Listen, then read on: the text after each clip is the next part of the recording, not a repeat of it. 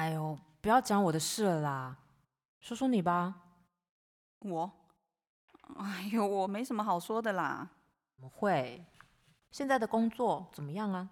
就还是老样子啊。不是很忙吗？嗯，其实还好啦，只要站柜台嘛。嗯，一开始比较难，常常结错钱，嗯，就要从当天的薪水里面扣啊。那上手以后就好了嘛。有时候我也会去便利商店打工，也是站柜台，什么都做啊。哦，可是哦，在便利商店不知道为什么，常常遇到奇怪的客人啊，还有很奇怪的事情啊什么的。是怎样奇怪？嗯，有一次我结账的时候，就是，呃，反正就有一次我结账的时候，哦，有一个客人，他拿了一条那个樱花虾寿司卷，那条码怎么刷都刷不出来，哦，那我就改用敲的啊，我就敲编码，敲敲敲，哎，可是也没用，不晓得为什么。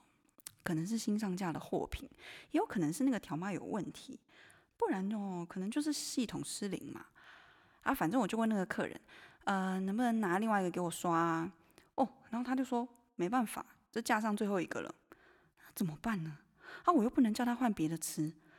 哦，然后这时候我就往后面看，哎，不知道为什么他后面突然间排了好多人哦。通常柜台哦都会有两个人，但那天不知道为什么。我同事偏偏就不在，就只有我一个。他后来啊，那个后面有两个上班族，看起来很赶时间。哦，我就马上重新开那个系统，然后我看到那个队哦，已经排到最后那个冰箱那里，而且哦，已经转弯了哎。我同事的电话就一直打不通。那我想说，啊，不然我打给店长。可是我又想到，哎，不对，店长他今天休假，那我这时候吵他，明天一定会被骂。那这样说不定哦，我会被扣薪水。哦，然后你知道吗？后面那个排队人哦，就已经开始吵起来了，一直在问啊，柜台那边是怎么回事，怎样怎样的。然后呢，两个上班族哇，眉头皱在一起，不停拿着手机在看时间，嘴巴哦就发出那种 那种声音。哦，可是哦，你知道吗？那个客人哦，一动也不动，一副我今天哦就非要吃到这个樱花虾寿司卷不可能那个架势哦。而且不知道为什么，我就觉得那个人，我我我觉得他长得有点像爸。我就想，这下完蛋了。你知道吗？我第一次觉得自己真的很没用。我觉得我这个人真的很衰，做什么事情都失败。然后，然后我就哭了。我就一直跟他说：“不好意思，不好意思，先生，很不好意思，对不起，对不起，我我我真的很不好意思，对不起，对不起，对不起，我真的很不好意思，呃、对不起。”然后呢？然后。然后，然后我我也不太记得了，因为我，因为因为我那天实在是哭太凶了。然后，然后反正客人后来就都走了，然后我同事也回来了。啊，店里没什么人嘛，好像哦，什么事情也没有发生过啊。那我就想说，嗯，那个樱花虾寿司，我就把它拿起来，然后我就这样。一下就刷到了，怎么可能？我按取消，我再重刷，B 又过了。你知道吗？我试了好多次，都是一下子就刷到了。哎，不是啊，所以刚刚到底是发生什么事情啊？我真的是不懂哎，很很奇怪啊，对不对？你你不觉得？你有在听吗？呃，有啊，呃，我有在听啊。你是不是觉得这种小事没什么好讲的？没有啊，我只是……我就说我没有什么好讲的嘛。我只是在想，你不喜欢做就不要做了。那我没办法啊，我跟你不一样，我没什么好选的。可是我喜欢超市，超市不一样，不都是站柜台吗？哎，不一样哦。那个超市上下班很准时，而且扫码的声音比较好听，声音比较低，它是这样 B。啊，便利商店是 B。啊它是 B，嗯，就是 B 跟 B，反正哈，我可以不紧张，我可以慢慢的工作，我不用分心去做其他的事。那这样子我就不会紧张啦。而且有时候客人买了很多东西，拉出一条长长的购物单，我这样刷，哇，也是很有成就感呐。哎，啊，超市也有很多同事，有问题的话，我转过身去，哇，整整一排的同事，随时都问得到。哎，对了，而且超市常常做活动，像去年圣诞节哦，我们收银员每个人都戴了一顶鹿角的帽子，啊，我的脸小，戴起来很合适，蛮可爱的。我自己觉得啦，超市比较单纯，我这个人喜欢单纯一点。不过最近超市生意不太好，为什么？就附近开了一家大型购物中心啊，就在车站旁边哦，什么都有。连家具都买得到哦！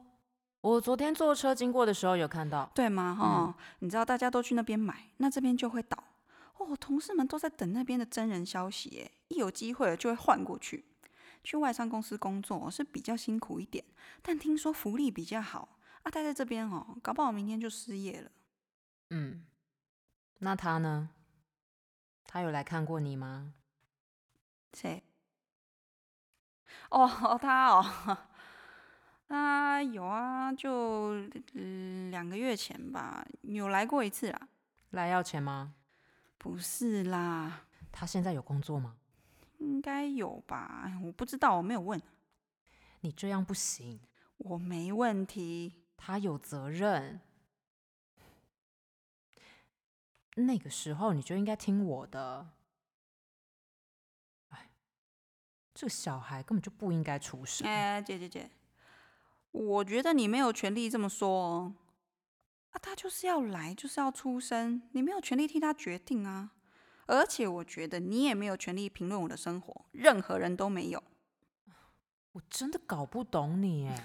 没关系啦，连我自己也搞不懂我自己啦。哎，姐，我觉得很奇怪。你知道，小孩出生之后，平时消失的那些人都出现了，每个人都想要来这边发表一点意见。哇，我生活一下子变得很热闹，所有人都一样啦，一边抱着我的宝宝，一边跟我说：“哎呦，他就是不应该出生啦。”而且所有人也跟我说同样的话，都说他有责任。不是，这很奇怪啊！他是我的小孩，跟他又没有什么关系，跟别人也没有什么关系，他就是。他就是我一个人生出来的小孩嘛，那小孩子没有爸爸一样可以过得很好啊，说不定会过得更好嘛。我这个人就是喜欢单纯一点，就这样。啊，很晚嘞，你要不要去休息了？嗯，好，嗯，那我去拿毛巾给你。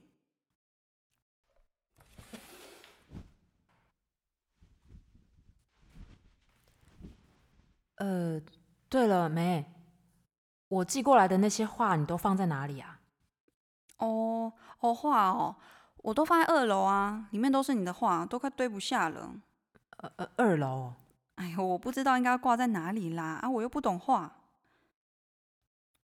哎姐，其实哦，以后你也不用特别寄画给我了，那个邮费应该也很贵嘛。没关系啊。再说，除了这个，我也没什么别的东西可以送你了。呃，所以你觉得怎么样啊？啊，什么？我的画啊？哎呦，我不懂，你赶快去洗澡啦！你随便说嘛。不要，我不是专家啦，我不敢发表意见啊。啊，我就是，我早就受够那些所谓专业人士的长篇大论了，什么艺评人啊、收藏家、专家、教授什么的。各种术语绕来绕去，还不是原地打转？你就，哎呦，你随便说嘛，我想听，什么都好。真的要我讲哦？嗯，嗯，怎么说呢？嗯，就，哎姐，你还记不记得你国中的时候，你每年都拿那个全校美术比赛的金奖吗？哦，可是那小时候的事了。嗯，不是，我很喜欢那时候的画，你还记得吗？那个下雨的港口啊，很多渔船的那一幅画。哦，哦，我记得啊。啊，我看的时候，感觉好像真的会有雨水从那个画布上面流下来一样，我觉得很厉害哎。是吗？就是那个风景啊、嗯、人啊什么的，那个时候你都画这样的画。对，我那时候也画很多田，我是真的很喜欢呢。嗯嗯，可是自从你出国以后，我就一直不是很懂哎。就是哦，你你寄给我的每一幅画几乎都是一样，就是一模一样的。呃，就那种同样一栋郊区的房子啊，啊，同样一扇打开的窗户，啊，同样的一个男人哦，坐在那个餐桌前面。这这到底怎么回事啊？哈，你以前不是这样子的啊？是不是我哪里搞错了？还是哦，我我真的我自己就，哎呦，我就说我不懂画嘛。没有啦，没。其实你说的没错。我从出国到现在，我的确都在画同样的东西。哈，你你是说一样的东西你画了十年哦？嗯，我试过很多次。哎，我站在空白的画布前，然后深呼吸。我告诉我自己，好，从现在开始，我来点别的什么吧，什么都好。但一点用也没有。无论我眼睛睁开还是闭上，我无论怎么画。我的脑海里面总是会自动出现那栋房子，那一个场景，然后好像是某个开关被打开了，我自己也不知道到底怎么了。其他的东西我也不是不能画，但常常我画了一半就停了。可是去年我的画有在纽约的一家私人画廊展出，就是展我画的房子系列，一共展了十二张。我记得，我记得那天在下雨，有一个小男孩跟他妈妈来画廊里面躲雨，一个很可爱的小男孩哦。他进来，然后绕了一圈，站在角落盯着我的画看。我突然很想问他的意见，所以我就走过去，我蹲下来问他，我说：“你看到了什么啊？”然后他就指着画上的那个男人问我说。这个人是谁？我就说，这是爸爸。然后他突然回过头，他问我说：“其他人呢？如果爸爸在这里，那其他人呢？其他人在房子的哪里呢？”他这样问我。你现在跟我说这个干什么？其实。我这次回来是有事情想要跟你商量。什么事？爸的遗产。遗产？你你出国之前，我们不是已经达成协议了吗？你忘了？我我知道，可是把留下来的本来就不多啊，就两本存折里面的现金，加上套现的股票，平均分成两份，啊，一份给你，一份给我。这个我知道。那所以有什么问题吗？不是，我说的是这里，这栋房子。我我如果没有记错的话，房子应该是登记在我和你的名下吧？对啊，所以，我只是在想，就是这，你看这房子这么大，你一个人住，难免也会有孤单的时候嘛。所以你意思是，就是。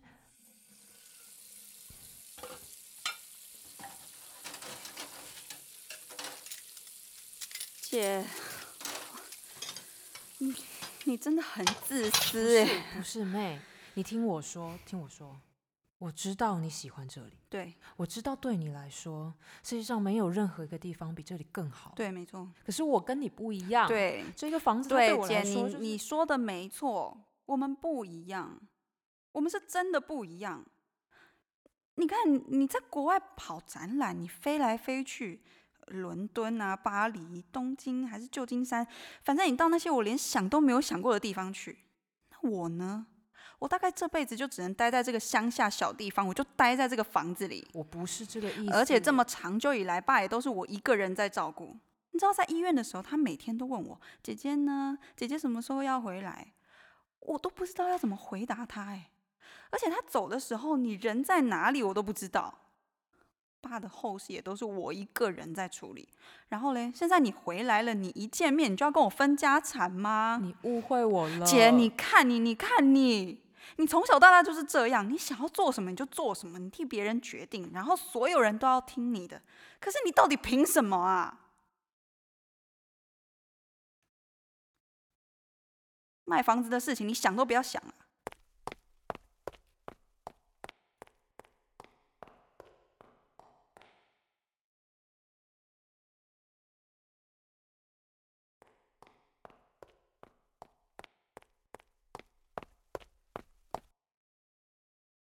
刚刚的一切我们就当做都没有发生过。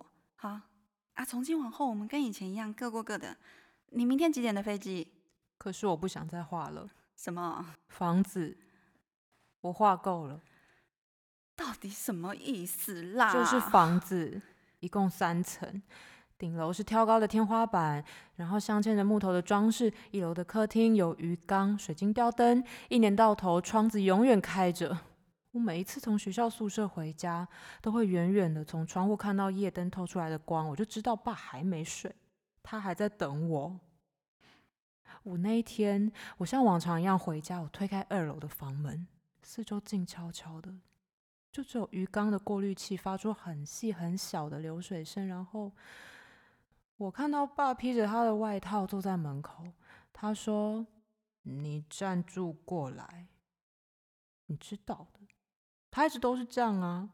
他从小就教我们要乖乖听话，他说的每一个字我们都必须照做，没有人敢违抗他。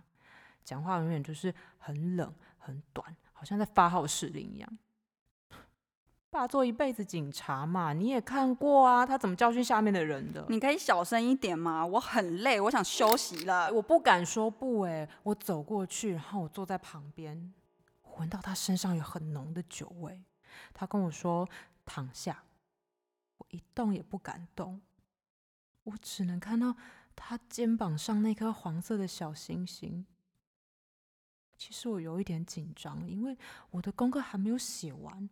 然后，然后那颗星星它突然就开始晃起来了，我觉得有一点痛，我很害怕，我想要尖叫，我想叫救命，可是他说：“闭嘴，你如果叫的话，我就让你从这个家永远消失，就跟你妈一样。”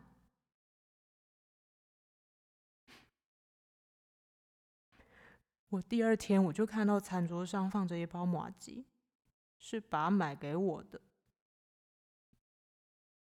你知道吗？那一天，那个小男孩他问我，其他人呢？房间里其他人在哪里？对呀，我为什么没有想过啊？在那个时候，整个世界好像没有人存在一样，就只剩我跟他两个人。你们呢？你们在这个房子哪里？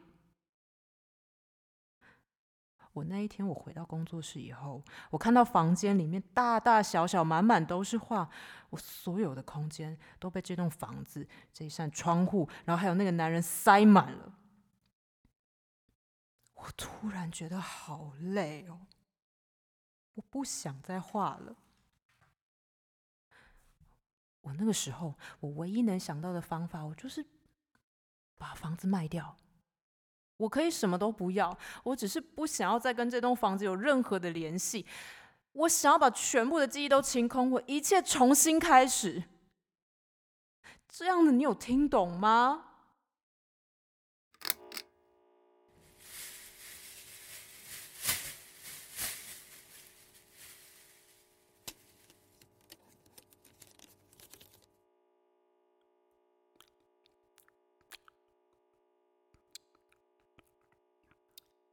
其实那时候，他有买给我啊。什么？马吉啊！马吉是爸爸的奖励嘛。爸爸会买马吉给听话的乖小孩啊。啊？但我吃不下哎，不知道为什么，我就是吃不下。不是你说，等等，你说，你说他也有买给你？哎姐，你是怎么做到的啊？等一下你，你啊，你为什么吃得下啊？你有听到吗？什么？有没有听到小宝小宝哭了？小宝哭了？有吗？没有啊，我什么也没有听到啊。我在问你，你是怎么做到的？可是，好，嗯，没。那那个时候，你为什么不告诉我？有什么用？我们，我们不是我我我们。呃，可以可以去报警啊！我们可以。爸是警官呢，你觉得他们会相信你，还是相信爸？但是我总是有办法嘛。我们是姐妹啊。那你呢？我们两个人呢？我们一定可以想出办法嘛。你呢？你为什么不说？不是我，算了啦，你是不会报警的嘛。有这个把柄就可以更加有恃无恐啊，对吧？你在说什么啊？你可以想要做什么就做什么啊！你把这一切都当做是理所当然。那至于我呢？你根本就不会想到我的感受。因为你根本就是打心里觉得爸爸他根本你根本就觉得他是不会看上我的对不对？我说的没有错吧？爸爸真的很疼你爸爸舍不得你走好我们不要说了。而且你离开之前你用这件事情威胁过他对不对？爸都跟我说了他说如果那时候他不放你走，你就你就你要姐，我没有你那么聪明。你知道，过了好久，我才明白，原来一直以来我都只是别人的替代品。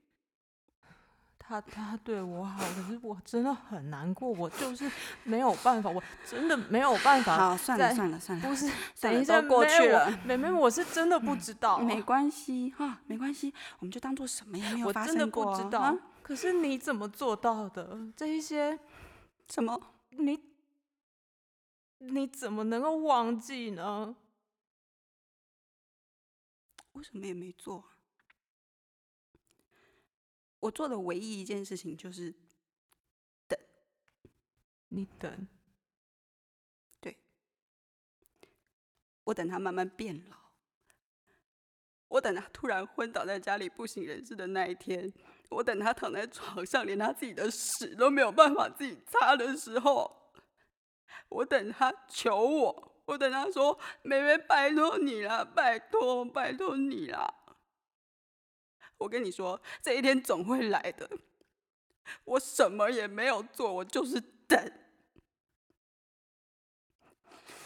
他走了，这个房子就是我一个人的，这是我和小宝的房子，没有我的允许，谁也不准进来。你知道吗？平常下班我哪里都不想去，我就只想回家。至于他，至于他，其实你说的没错。几个月前，他的确是来要钱的，但他要怎么样？我不在意啊。只要他离小宝远一点，你要多少钱都可以，我真的不在意。但是他绝对不能踏进这里一步。没，等一下，这个房子它真的太老了，而且这边的房价一定是越来越贵啊。那你，你真的就没有考虑过？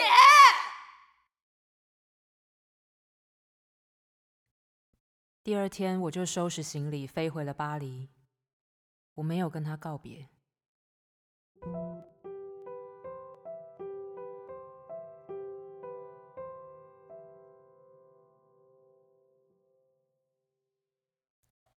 太晚了，我该走了。嗯，小宝睡得这么香啊？对啊，好可爱哦。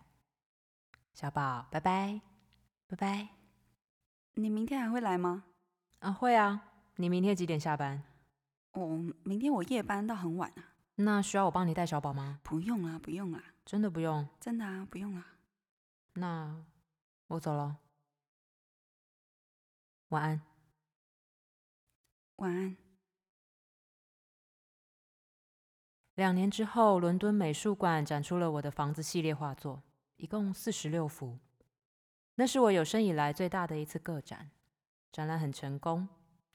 有一篇画评是这样写的：扭曲的重复性、单色的线条所营造的焦虑感，几乎超越了爱德华·孟克，反射出当代人被存在所侵袭的失衡。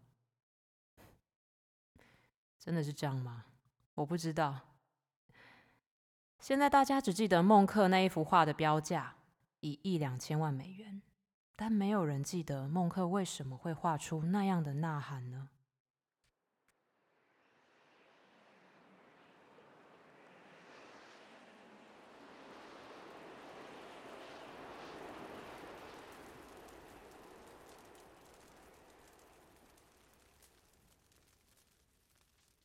窗外的雪停了，他把杯子放回桌上，茶已经冷了。他起身背对着我，他的呼吸声很大，我可以看到他的肩膀在轻轻的一起一伏。蓝色灯光里的他看起来比刚才瘦小很多。结束采访的那天晚上，我找到了孟克一九八二年一月二十二日的一篇日记，我决定把它当做我这篇专访的开头。我跟两个朋友一起迎着落日散步，我感受到一阵忧郁。忽然间，天空变得血红，我停下脚步，靠着栏杆，累得要死，感觉火红的天空像鲜血一样挂在上面，刺向蓝黑色的峡湾和城市。我的朋友继续前进，我则站在那里，焦虑的发抖。我感觉到大自然那剧烈而又无尽的呐喊。回到巴黎之后，我开始接到很多电话，卡车从我家把那些画载走。画中二楼的那个小女孩继续到世界各地。发出没有人听得见的尖叫。收藏家们一边抢着我的作品，一边问我：“你什么时候再出新画呢？”可是尖叫声消失了，房子我再也没有办法画了。